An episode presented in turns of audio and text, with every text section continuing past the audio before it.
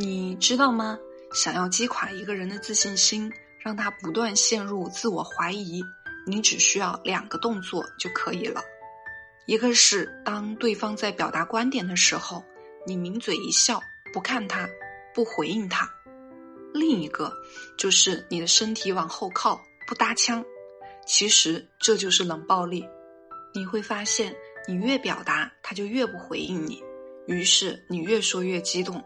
你的身体不断往前倾，音量不断提高，你期待他回应你，不知不觉当中，你就处于关系的低位，而他，就处于高位。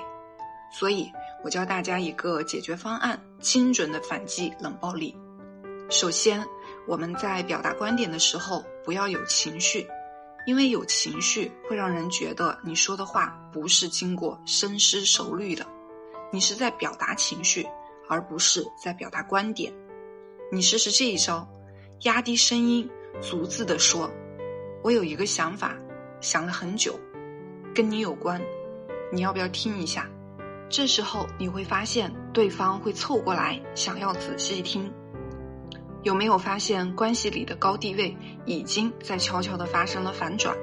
现在说话的人是高位，反而听话的人变得被动了。